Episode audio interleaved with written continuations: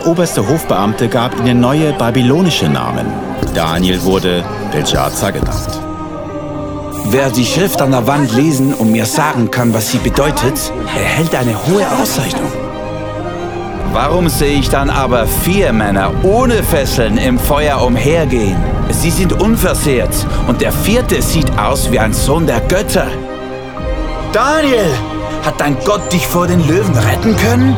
Mein Gott hat seinen Engel gesandt. Er hat den Rachen der Löwen verschlossen.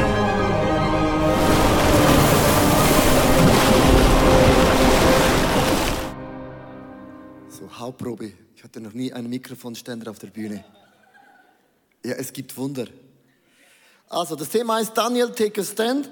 Was mache ich, wenn ich keinen Ausweg mehr sehe in meinem Leben? Wir alle haben Momente in unserem Leben, wo wir effektiv das Gefühl haben, wie soll das weitergehen? Dann gibt es einen Bibelvers, bitte nimm den, wenn du nicht mehr weiternimmst, wie es weißt. In Apostelgeschichte Kapitel 17, Vers 25 steht geschrieben, Gott selbst gibt allem, was ist Leben und Atmen und er stillt jedes Bedürfnis, das ein Mensch haben kann. Wenn du nicht mehr weiter weißt, dann nimm diesen Vers, wo dir sagt, Gott kennt dein Bedürfnis. Und was ist der Link zur Message? Weil dann müssen wir Worshipper sein. Ja, es gibt verschiedene Stile von Worship. Die einen, die worshipen so. Kann man, aber ist auch eine, eine, eine, eine, eine, eine Botschaft, also Gott, du musst schon recht gut sein, um mein Herz zu berühren. Schwierig. Aber es gibt so die Fortgeschrittenen, die haben so, die nehmen die Hände in den Hosensack. Das ist so der, der kleine Vogel-Worship-Style. Yes, I will sing und merkst schon, das ist schon recht viel Emotionen dabei. Merkst schon, schon für Schweizer, das ist schon, das ist schon Ekstase. Da gibt es einen anderen Worship-Style, das ist der, so halt den Fernseh-Style. Kleiner Fernseher, iPad, großes Screen, kleines Screen, ich halte den TV. Dann gibt es aber auch, so groß ist mein Fisch Worship Style. Der kleine Fisch, der mittlere Fisch, der Wahl Worship Style. Merkst schon, schon ein bisschen emotioneller. So groß ist mein Fisch Worship Style. Dann gibt es aber auch halt das Baby Worship Style. Wirf das Baby rauf und fange es auf und halte es und werfe es und fange es auf. Je nach Deo kann man das machen. Und man hält es wieder auf. Dann gibt es den Glühbirnen-Worship-Style. Schrauben hier, Schrauben da, Schrauben hier. Du bist immer am Schrauben, jetzt am Schrauben. Merkst du, der Schrauben-Glühbirnen-Worship-Style. Dann gibt es den Torhüter-Worship-Style. Oh, abgewehrt nach links. Oh, abgewehrt nach rechts. Come on. Ich lass nichts rein in mein Haus. Dies ist der Torhüter Worship Style. Gemäß Deo kann man's machen, muss man nicht machen. Das ist Gott, ich habe eine Idee. Worship Style. Yes, ich habe eine Idee. Das ist der Holzfäller Worship Style. Ich fälle alles in meinem Leben. Und das ist der Polizei Worship Style. Halt, stopp. So quasi, God, give me a five. Komm, berühre mich. I'm ready. Für alle Frauen gibt es auch diesen Worship Style. Reinige das Fenster. Reinige das Fenster. Hast eine große Villa, doppelte Reinigung, doppelte Reinigung. Das ist so der Frauen-Worship-Style. Dann gibt es die Männer. So groß ist mein Gott wie ein Vater. Ja, er ist ein Sieger und auch Gott ist ein Superman. Aber wichtig ist immer, egal wie du worshipst, halte deine Position. Du bist nicht alleine sondern neben dir gibt es auch Menschen, die wollen auch den Platz einnehmen. Und das wäre dann David Colonia Worship Style. Du kannst nicht. Du musst deine Base halten. Und dann gibt es auch den Fahnenschwinger Worship Style. Fahnen weg und Fahne hier und Fahne da. Und du denkst, warum liegen alle Leute auf dem Boden? Es ist nicht der Heilige Geist, es ist deine Fahne. Egal in was für eine Situation du in deinem Leben bist, sei ein Worshipper. Worship ist dann mega wichtig, wenn du merkst, die Umstände sind alles andere als optimal. Und da ist Daniel und die drei Freunde, die drei Freunde waren im Feuerofen und sie haben nicht aufgehört, diesen Gott anzubeten. Und hier ist die Geschichte von Daniel und den drei Freunden im Feuerofen.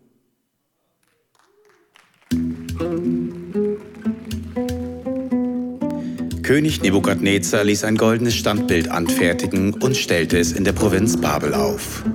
Dann schickte er Boten zu allen Beamten der Provinzen mit dem Befehl, dass alle an der Einweihungszeremonie des Standbildes teilnehmen sollten. Als sie alle vor der Statue standen, verkündete ein Herold mit kräftiger Stimme: Ihr Völker, hört den Befehl des Königs! Wenn ihr den Klang vom Horn hört, müsst ihr euch zu Boden werfen und das goldene Standbild anbeten. Wer sich aber nicht zu Boden wirft, wird sofort in einen glühenden Ofen geworfen.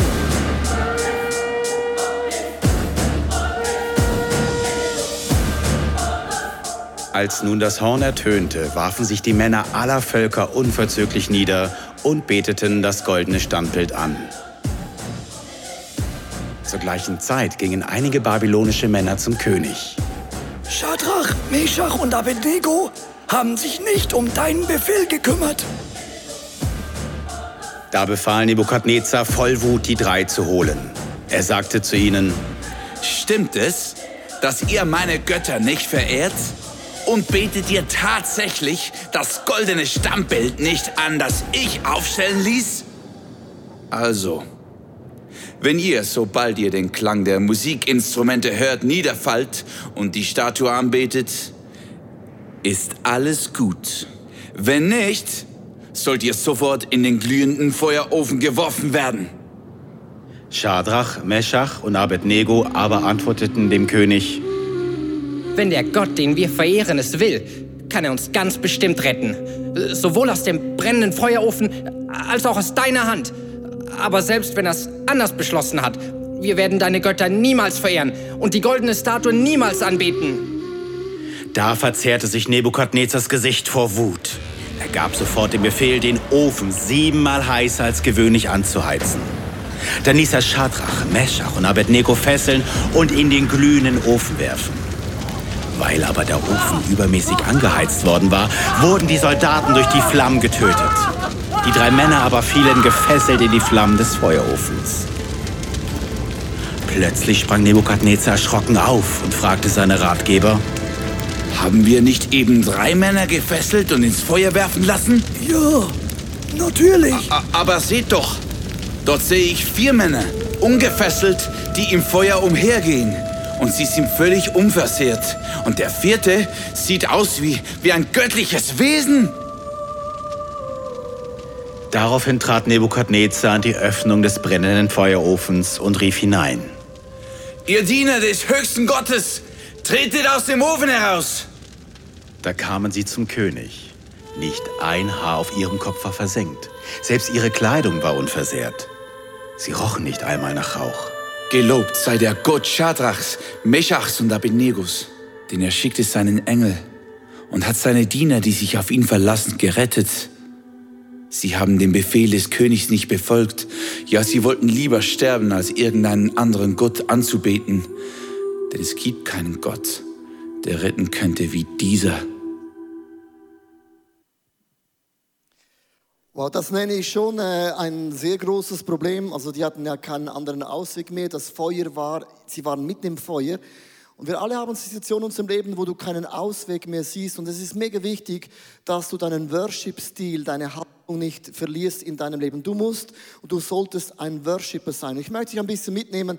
Was war die, Grundlage, damit sie eigentlich in den Feuerofen geworfen äh, wurden? Und zwar das erste war gewesen, Nebukadnezar hat gesagt, ich baue so eine Statue auf und ihr müsst alle diese Statue, die müsst ihr anbeten. Und zwar immer dann, wenn Musik ertönt. Immer, wenn die Musik ertönt. So, wo ist die Musik? Die muss jetzt ertönen. Musik. Genau. Merkst du, ohne Musik ist schwierig. Dann gleich bist du mega happy. Und hier ist eine Botschaft, das Visuelle und Musik, das Emotionelle, gleich bist du mega, mega glücklich und mega happy. Und jetzt denkt man, ja, ich verstehe den Gedanken nicht. Und du musst Babylonien verstehen, was war der Gedanke dahinter? Und er war nämlich mega, mega tief. Nebukadnezar hatte nämlich da zwei Werte den Leuten auf die Nase gebunden. Also wenn ihr das nicht macht, wenn ihr das nicht so sieht, dann werde ich euch in dem Sinn umbringen. Und das erste war gewesen, die Statue steht immer für Macht und Besitz. Wer Macht und Besitz nicht anbetet, und das ist Babylonien, der hat nichts zu suchen in meinem Land. Und Musik steht immer für Vergnügen und Sexualität. Gleich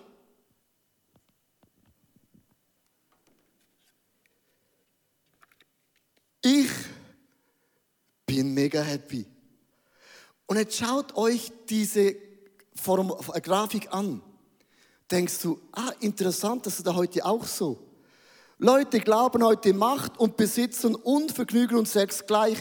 Ich bin mega happy. Und wer seine Knie vor diesem Formular nicht niederkniet, der hat Babylonien nicht verstanden. Du merkst, hier, es geht wieder um eine Kultur. An was glaubst du? An die göttliche Kultur oder an die babylonische Kultur? Und hier ist ein mega wichtiger Grundsatz, den du dir merken darfst oder solltest. Der Teufel hat noch nie etwas erfunden. Der Teufel hat noch nie etwas kreiert. Das ist eine faule Sau. Was er macht, er nimmt die Schöpfung Gottes, reißt es an sich, dreht es um und sagt, wenn ihr mich anbetet, dann ist Macht, Besitz, Vergnügen und Sex gleich, du bist mega happy. Er nimmt etwas und pervertiert es. Und das ist die Grundeinstellung von diesem Teufel oder auch vom babylonischen Spirit. Ich möchte es euch vorlesen. In 1. Moses 1, Vers 28. Und bitte habt dieses äh, Bild vor euren Augen. Gott segnete und sprach. Und jetzt bitte achtet, vermehrt euch. Das nenne ich Sex. Halleluja. Sex ist schon am Anfang. Geht und habt Sex. Kann ich einen Namen hören? Das ist, also sorry, äh, geiler geht's gar nicht mehr bevölkert die Erde. Also, come on, macht, gib gut sie. Und nehmt sie in den Besitz. Und hier ganz am Anfang sagt Gott schon, Besitz und Macht, Vergnügen und Sex ist Gottes Mandat ist Gottes Schöpfung. Es ist Gottes Erfindung, ist Sexualität, Macht und Besitz. Und es gehört Gott. Und was macht der Teufel? Er nimmt die Schöpfung Gottes, reißt es an sich wie Babylon und sagt, wenn du mich anbetest, dann gebe ich dir Macht, Sex, Vergnügen und auch Erfolg. Und ich zeige euch ein paar Bilder. Zum Beispiel, es gibt so einen, einen Film mit einer Frau auf dem Drachen. Und dann denkt man, wie, wie macht die das? Ich zeige dir die Filmaufnahmen. Sieht so aus. Völlig äh, überhaupt nicht interessant. Ein anderer Mann, der, der, der killt so ein Monster. Ein Monster, nicht das, das Monster. Nein, auch nicht Monster. Was ist los heute? Ja. Gehen wir mal zurück zur Frau. Genau. Das ist eine Frau, die schön ist, aber die Wahrheit ist nämlich, ungeschminkt sieht sie so aus. Merkst du, also Make-up verarscht dich. Das nächste, speziell, nach der Flitterwochen. Das nächste Bild, äh, Mode. Mode auch, das nächste Bild, Mode. So, so sieht es aus. Denkst du, oh, also mit meinem Body habe ich keine Chance. Wahrheit sieht folgendermaßen aus. So. Und jetzt bitte achtet einmal, so funktioniert genau der Teufel. So genau so, der verarscht uns, der sagt, hey, Jungs, wenn ihr mich anbetet, dann habt ihr Macht und Besitz, Vergnügen und Sex, gleich, ihr seid mega happy. Hier ist Satans Lüge, ganz am Anfang war Satans Lüge gewesen, mir geht es immer nur um dich. Hm. Nur du und du. Aber Gott geht es nur um dich selber. Gott geht, nur, Gott geht es nur, Gott geht es nur um sich selber. Das ist eigentlich die Aussage von, von diesem Teufel. Und es gibt es einen unglaublichen Witz. Im, als Jesus 40 Tage versucht wird oder fastet in der Wüste, kommt der Teufel. Sagt zum Sohn Gottes, dem alles gehört, der Schöpfer vom Universum, sagt der Teufel, wenn du mich anbetest, dann gebe ich dir den ganzen Reichtum dieser Welt. Und Jesus sagt, willst du mich verarschen? Du kannst mir nicht etwas anbieten, was mir schon gehört.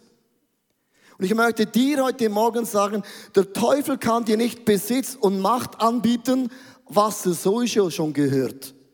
Er kann dir nicht Vergnügen und Sex anbieten, was dir sowieso schon gehört. Es gehört dir schon. Darum in Daniel 3, Vers 16, und es ist hochinteressant, Shadrach, Meshach und Abednego jedoch entgegneten, wir werden gar nicht erst versuchen, uns vor dir zu verteidigen. Mit anderen Worten, was du uns anbietest, ist ein Witz. Das gehört uns schon. Und sie haben sich nicht gebeugt vor diesem Statue, Musik und vom Nebukadnezar. Jetzt gibt es aber folgende Gedanken, die in unser Kopf immer wieder hochkommen und ich habe es aufgeschrieben. Erstens, man denkt, ja, aber ich komme dann immer zu kurz. Kennst du das? Ich, ich, ich komme, ich arme Sau, komme, armes Ferkel, komme immer zu kurz. Ich darf keinen Spaß haben. Alle anderen haben Spaß, nur ich habe keinen Spaß. Ich verpasse das wirkliche Leben. Alle haben Spaß, nur ich nicht. Alles ist immer verboten. Bei Gott ist immer alles und immer und alles und immer verboten. Merkt ihr das? Wer kennt diese Sätze? Alle kennen diese Sätze. Und das sind babylonische Sätze. Verstehst ihr? Und die drei Freunde haben gesagt, wir, wir beugen uns nicht vor etwas, was uns sowieso gehört. Dann geht es weiter in Daniel 3, 17 bis 18. Unser Gott, dem wir dienen, kann uns aus dem Feuer und aus der, deiner Gewalt retten. Aber auch wenn er es nicht tut, auch wenn Gott dich nicht befreit, musst du wissen, o oh König, dass wir nie deine Götter anbeten oder uns vor der goldenen Statue niederwerfen werden. Und hier ist eine dreifache Aussage, ich habe sie aufgeschrieben für euch, eine dreifache Statement. Und bitte, wenn du ein iPhone hast, jetzt musst du filmen. Gott rettet dich vor dem Feuer, dann wird dein Glaube bestätigt. Dann sagen wir Halleluja, oder? Das sind die Zeichen und Wunder. Gott rettet dich durch das Feuer hindurch, dann wird mein Glaube gestärkt. Was ist, wenn A und B nicht funktioniert? Gott rettet dich mit dem Feuer und dein Glaube wird vollendet. Und wenn du in einer Drucksituation drin bist, gibt es diese drei Optionen. Und du weißt nie, welche zieht dieser Gott im Himmel. Also ich gehe mal ganz kurz in den Feuerofen, um euch, euch das zu demonstrieren, wie sich das so anfühlte. Mega heiß, sie haben das Feuer siebenmal heißer gemacht und es war mega, mega krass. Und niemand hat sie mir gesehen.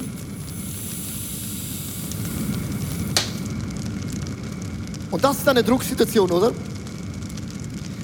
Und es gibt es drei Sätze in deinem Feuer.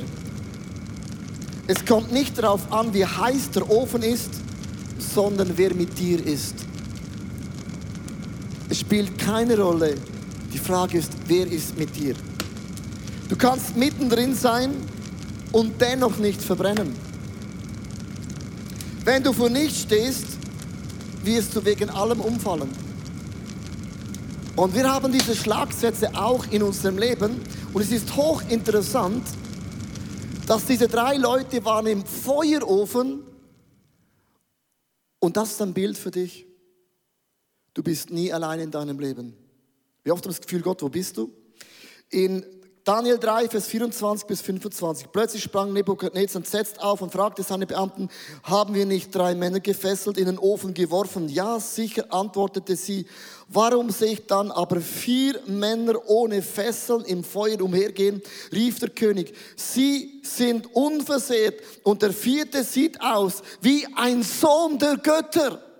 Und das ist eine Botschaft, wo auch immer du in deinem Leben bist. Gott ist mit dir in deinem Sturm, mit dir in deinem Feuer, mit dir in deiner Krankheit, mit dir sogar in deiner Scheidung. You never ever walk alone. Du läufst nie, nie alleine. Sind doch keine Liverpool-Fans hier. You never walk alone. Du laufst nie allein in deinem Leben. Das ist ein Statement. Darum, wir müssen Gott worshipen, Gott anbeten, egal was für ein Worship-Stil du hast, weil wir alle erleben Feuer, dass die Kultur uns auf die Seite bringen möchte. Und ich habe drei Statements für dich und mich. Are you ready? Erstens, steh auf für deine Bestimmung. Steh auf für deine Bestimmung in deinem Leben. Warum ist es so wichtig? Weil oft glauben die Leute, wir Christen sind extrem von Armutsevangelium bekämpft. Wenn man ein Christ ist, darf man nicht in einer schönen Wohnung wohnen. Hä? Uns gehört alles. Alleine dieses Denken ist teuflisch. Wir Christen, uns gehört schon alles. Ein guter Freund von mir, wenn ich mit ihm im Flugzeug unterwegs bin, sagt immer, dieses Flugzeug gehört mir. Sag, wieso? So, ich sitze hier, wem gehört es dann? Liebe Freunde, dir gehört die Erde. Dir gehört alles. Armut ist ein Denken mit Geld verbunden. Geld ist nicht Reichtum, ist nur eine Note, auch Bitcoin sondern dir gehört alles. Wir gehören zum Reich von Gott. Gott hat uns die Erde anvertraut. Es ist deine Erde, es ist meine Erde. Wir sind überreich, reich. Und wenn du Geld hast, hat John Wesley in der Erweckung, im Revival, ein Statement gemacht. Are you ready? Investiere so viel du kannst. Verdiene, was du kannst und gib so viel du kannst. Mit anderen Worten, reite dein Leben so hart, wie es nur geht. Liebe Schweizer, wir haben einen Armutsgeist. Wir sind so reich und verhalten uns, als wären wir die ärmsten Leute der Welt. Wir sind überreich gesegnet. Verdien, was du kannst. Investier, was du kannst. Und gib, was du kannst. Kann ich einen Amen hören? Weil uns, liebe Freunde, gehört schon bereits dieses Ding. Und ich spreche nicht von Wohlstandsevangelium. Aber wenn jemand eine neue Wohnung hat, woher hat das Geld? So, what the fuck? So what the fuck? Kann sich anders sagen. So what's the point? Ist ja nur eine Wohnung. Wir Christen haben so ein Armutsevangelium, dass man alles, woher hat das Geld? Wieso kann er das? Es ist deine Erde. Ich überlasse dieses Feld nicht dem Teufel. Der sagt, eine Kirche muss arm sein. Eine Kirche darf niemand reich sein. Zum Glück bist du reich, sonst hätten wir gar keine Kohle und könnten ISF Kambodscha gar nicht gründen, den Leuten gar nicht helfen. Denk mal logisch durch. Aber ich möchte euch sagen, gib was du kannst. Gott hat mir eine Strategie gegeben, das Schafprinzip. Ein Schaf hat Wolle. Wenn du dein Geld investierst, ist wie ein Schaf, es bekommt Wolle. Und einmal im Jahr schert man die Wolle und diese Wolle, das gibt man in die Church, in das Reich von Gott, weil das Schaf lebt ja immer noch. Wieso macht man das? Weil das Schaf hat dann ein Jahr später Schafe. Es multipliziert sich. Dann hast du drei Schafe, dreimal Wolle und du kannst mehr geben. Versteht ihr, was ich meine? Löse dich, uns gehört die Erde, uns gehört der Besitz. Look, es ist so crazy. Das macht ein typischer Schweizer Satz. Nicht ihr, aber Schweizer. Wenn du reich bist und hast Geld und du willst einen Ferrari kaufen, sagen Leute, siehst du, der hat so viel Kohle, hat einen Ferrari gekauft, der eingebildete Mann. Hat der reiche Geld, will ein Ferrari, kauft sich kein Ferrari, sagen Leute, siehst du, der ist Millionär, der ist so dumm, kauft sich nicht mal ein Ferrari. Egal was du machst, es ist immer scheiße. Das ist Armut. Reite dein Leben. Die Erde gehört dir. Mach etwas daraus. Das kann nicht das Thema sein, das zum Teufel gehört. Es ist unser Thema, das Thema der Church. We stand for that.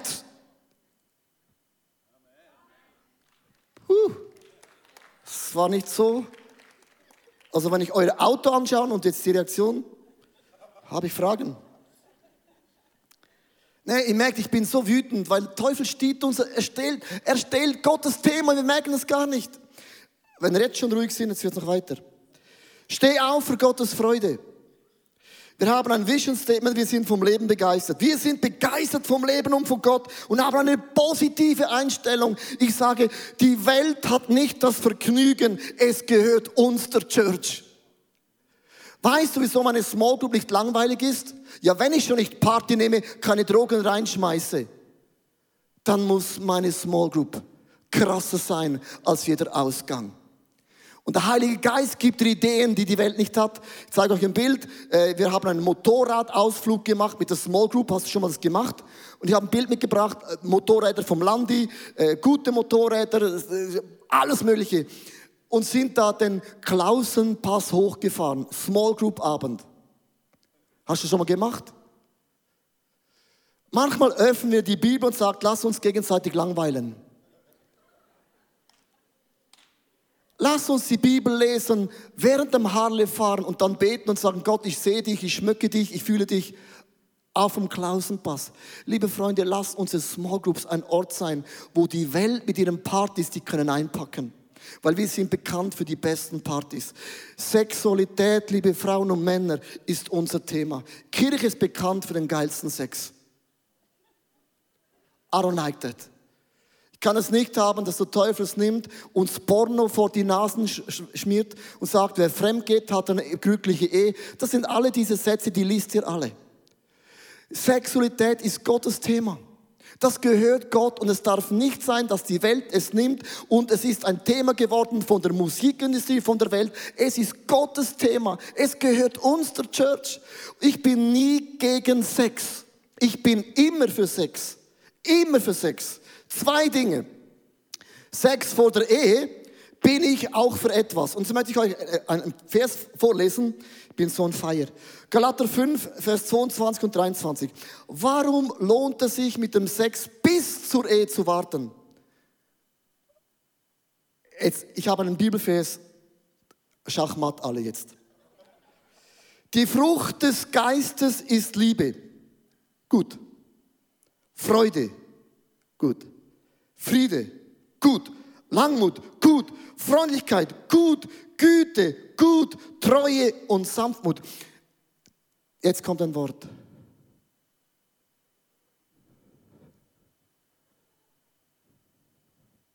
Enthaltsamkeit.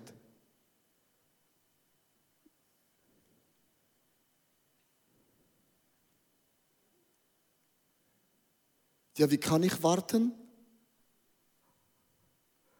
Wir nehmen Frieden, Freude, preachen immer über das, aber Enthaltsamkeit ist eine Frucht vom Heiligen Geist. Kann ich einen Namen hören? Sorry, seid sowas von Schachmatt. Ja, ich mag nicht warten. Ja, dann nimm auch die Liebe weg, die Frieden und die, nimm das alles weg. Ja, das will ich alles. Man kann nicht etwas haben ohne das andere. Wie geil ist das? Das ist eine Frucht. Habe ich nicht gewusst, aber ich habe es mal gelesen. Manchmal muss man Dinge durchlesen. Wenn du verheiratet bist, ich bin für Sex in der Ehe. Ich habe meiner Frau gesagt, wir haben den besten Sex, nicht weil ich gut bin, ich, hab, ich bin nicht gut, aber ich habe es mega gern. 1. Korinther 7, Vers 2 bis 6. Wir sind bekannt als Church. Wir haben den besten Sex. Ist Gottes Thema. Damit niemand zu einem sexuellen, unmoralischen Leben verleitet wird, ist es besser, wenn jeder Mann seine Frau und jede Frau ihren Mann hat. Das ist nur mal die Einleitung. Der Mann soll seine Frau nicht vernachlässigen, macht man nicht. Und die Frau soll ihren Mann nicht entziehen, macht man sowieso nicht. Denn weder die Frau noch der Mann dürfen eigenmächtig über ihren Körper verfügen. An dem Tag, wo du geheiratet bist, gehört dein Körper nicht mehr dir.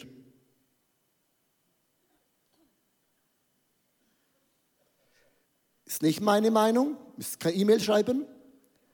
Könnt von Paulus schreiben. Aber der wird es nicht antworten.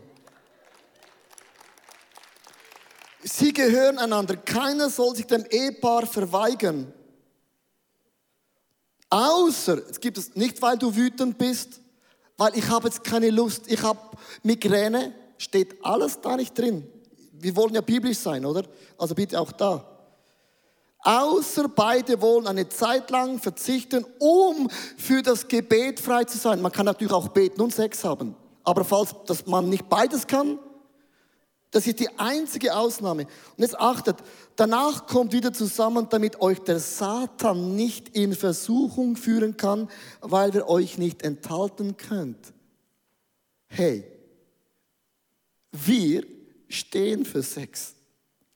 Jetzt gebe ich euch ein Klammergebet. Ich weiß, jetzt, jetzt gehe ich in ein Minenfeld rein. Aber hast du schon mal gebetet mit deiner Frau zusammen, Gott, gib uns den besten Sex. Wir beten für Zeichen und Wunder. Wenn es um Sexualität kommt, sagt, ja, ich bin missbraucht worden. Schlimm. Ja, du gehst über mich wie eine Lawine. Auch schlimm. Aber hast du schon mal gebetet, dass dein Sexualleben in deiner Ehe genauso gesegnet ist wie jeder andere Bereich? Meine Frau und ich in den ersten Jahren, ich habe gebetet auf meinen Knien, kannst du gar nicht vorstellen. Ich kam immer. Und ich habe meine Frau gesagt, wir sind verheiratet und ich gebe dem Teufel keine Chance, dieses Thema zu stehlen. Es ist Gottes Thema. Gott hat uns, wir sind für Sex in der Ehe. Die Zeitungen sagen immer, ICF ist Brüde, ist gegen Sex. Nein, nein, nein, nein. Wir alle, wir sind für Sex. Ich habe es euch vorgelesen. Wir gehen so hart, wie wir können, so oft, wie wir können. Ich mache eine Klammer, das ist mir mega wichtig. Ich habe ein Statement mit meiner Frau gemacht. Ich habe gesagt, wenn wir in den Urlaub gehen, sind wir 26 Jahre verheiratet, dann haben wir jeden Tag Sex. Sind meine Kinder nicht hier, gell? Jeden Tag. Sagen Leute, macht ihr das jeden Tag? Logisch. Du trinkst doch jeden Tag einen Kaffee. Du betest auch. Ist es dann immer gut? Ja, ist dann dein Gebet immer gut? Ist der Kaffee immer gut? Es ist eine Grundeinstellung. Ich gebe dem Teufel keinen Raum, dass ein Porno oder irgendetwas sagen kann, oh, ich hätte auch wieder mal, nein, es ist gar nicht möglich, ich wüsste gar nicht wann noch. Ich weiß, ich provoziere brutal jetzt. Ich könnte mir diese Predigt auch ersparen, aber mich kotzt es so an, dass wir als Kirche sind für zwei Dinge bekannt. Armut, als Christ darf man nichts, isst man nichts, der Pastor verdient nichts, Kirchengebäude sehen alle scheiße aus, hauptsächlich für Jesus. Und Sexualität spricht man nicht, wird man so rot, aber dann schauen die gleichen Leute Pornos und die Welt und wir reden nicht darüber. Es ist Gottes Thema und, wir, und sie haben ihre Knie nicht gebeugt vor dieser Kultur gesagt, Macht und Besitz gehört uns, Vergnügen Sex ist uns und Heiliger Geist möge du uns helfen, da einen Durchbruch zu erleben. Logisch ist Sex komplizierter als nur Sex. Aber es geht um eine Grundeinstellung. Dass wir diese zwei Gebiete wieder zurückerobern und nicht der Porno der Musikindustrie überlassen. Wir müssen aufstehen und wir sind bekannt für die, wenn es um Sex geht, sagen, yeah, come on! Ein Pastor in Amerika, und ich ende mit dem, hat seine Kirche in Amerika eine Challenge gegeben, hat gesagt, lasst unsere ganze Church, alle zusammen, die verheiratet sind. Muss man auch betonen. Sieben Tage, jeden Tag Sex haben. Die Church hat applaudiert. Das sind natürlich Amerikaner. Waren so begeistert. Dann kamen sie wieder und haben gemerkt, wow, es hat uns nicht geschadet. Es schadet nie. Come on. Ich ende mit einem Clip. Es ist mega wichtig, dass wir aufstehen dass wir aufstehen für Jesus. Und zu jeder Generation standen Frauen und Männer auf. Und ich ende mit einem Videoclip, wo Leute aufgestanden sind, um diese Werte von Gott hochzuhalten. Ich bin, ich bin nie gegen etwas. Ich habe immer gepredigt, ich bin für etwas. Ich bin für gute Small Group, für guten Sex, für eine Einstellung. Mir gehört sowieso schon alles. Sie ist für, nicht gegen für etwas.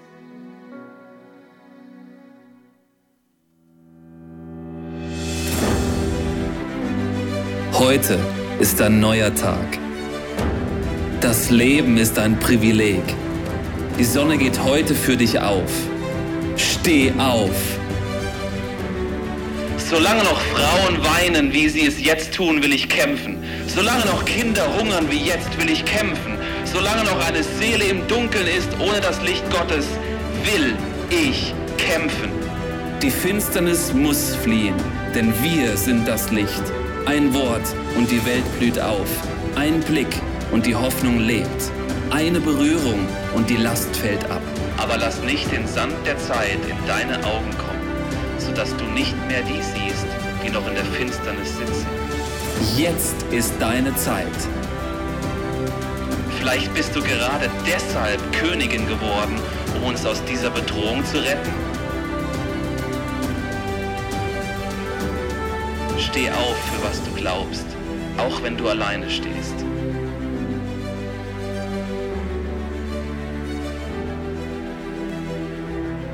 Man kann nicht auf das setzen, was noch aussteht, denn du weißt nicht, was der morgige Tag bringt. Deshalb lebe heute, verlier nicht eine Stunde, nutz diesen Augenblick, denn er gehört dir.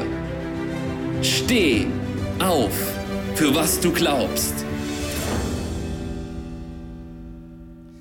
So dieser Clip motiviert mich. Ich stehe auf. Ich bin nicht ein Pastor, der gegen etwas ist.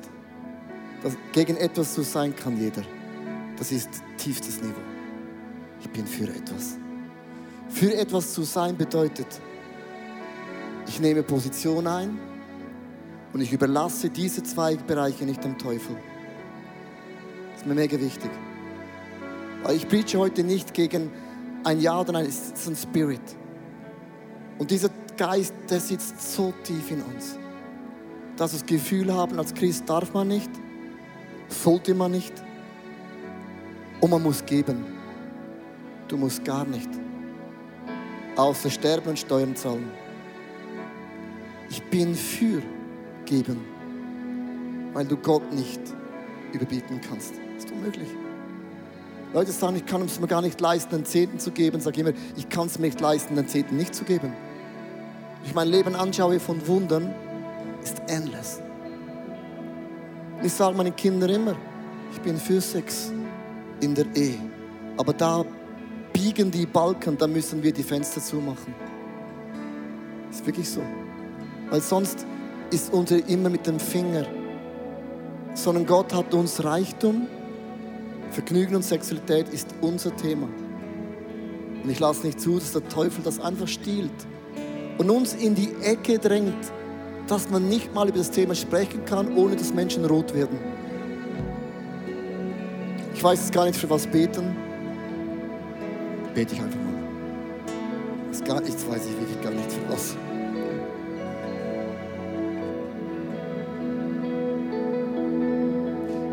Danke dir, Jesus, für zwei Dinge. Dass du uns die Welt anvertraut hast. Mit allem Reichtum, mit aller Schönheit. Und ich bin überreich beschenkt. Und ich lade diesen Armutsgeist in meinem Leben aus. Sondern ich bin beschenkt. Mir gehört diese Welt. Ist mein Besitz und mein Erbe. Du hast mir Vergnügen anvertraut. Freunde, Familie, Kinder, Church, Heiliger Geist, pimpe so dermaßen mit Ideen, die die Welt nicht hat und nicht kennt. Und schenk du mir ein neues Level in meiner Sexualität, in meinen Gedanken, in meiner Einstellung, dass meine Familie bekannt ist. Dieses Mandat überlasse ich nicht der Porno- und Musikindustrie. Und ich beuge meine Knie nicht vor diesem Standard der Welt, sondern ich bin, ich bin, ich bin, ich bin,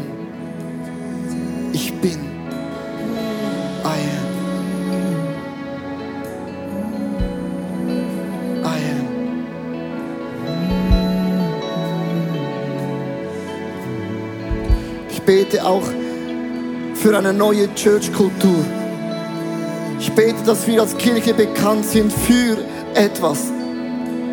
Und ich lasse es nicht mehr zu, dass wir immer in diesen Ecken gedreht werden. Wir sind gegen etwas. Wir sind für etwas. Wir stehen für etwas. Gott, es ist dein Mandat, das sind deine Themen. Du hast es losiert, du hast es entwickelt, du hast es kreiert. Und ich lasse nicht zu, dass diese Welt, Babylon und der Teufel, dein Mandat, deine Themen stiehlt, umdreht und pervertiert. I stand mit allem, was ich habe und bin um deinen Namen in dieser Welt groß zu machen. Unser Gott ist größer als alles andere. Und ich beuge nicht meine Knie. Ich beuge nicht meine Knie vor diesem Spirit, vor dieser Einstellung. I will, I will, I will, I will. Mein neuestes Buch befasst sich mit Jakobs Geschichte. Jakob ist ein Mann, der alles tat, um erfolgreich zu sein. Er log, er betrog, er mobbte, er setzte alle seine Kräfte ein, um sein Ziel zu erreichen. Durch verschiedene göttliche Erlebnisse lernt er eine neue Einstellung und eine Lektion des Lebens, nämlich, dass Gott für ihn kämpft.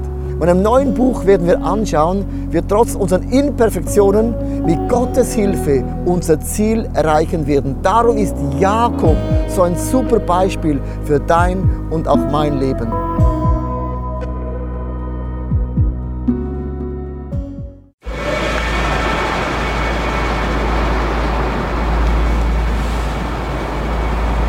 Manchmal frage ich mich, wenn alles andere versagt und zerbricht, was bleibt zurück?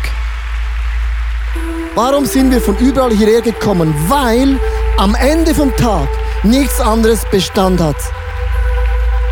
Wie würde das aussehen? Was wären die Konsequenzen von etwas so Radikalem? Wie würde es aussehen, Jesus tatsächlich zu folgen?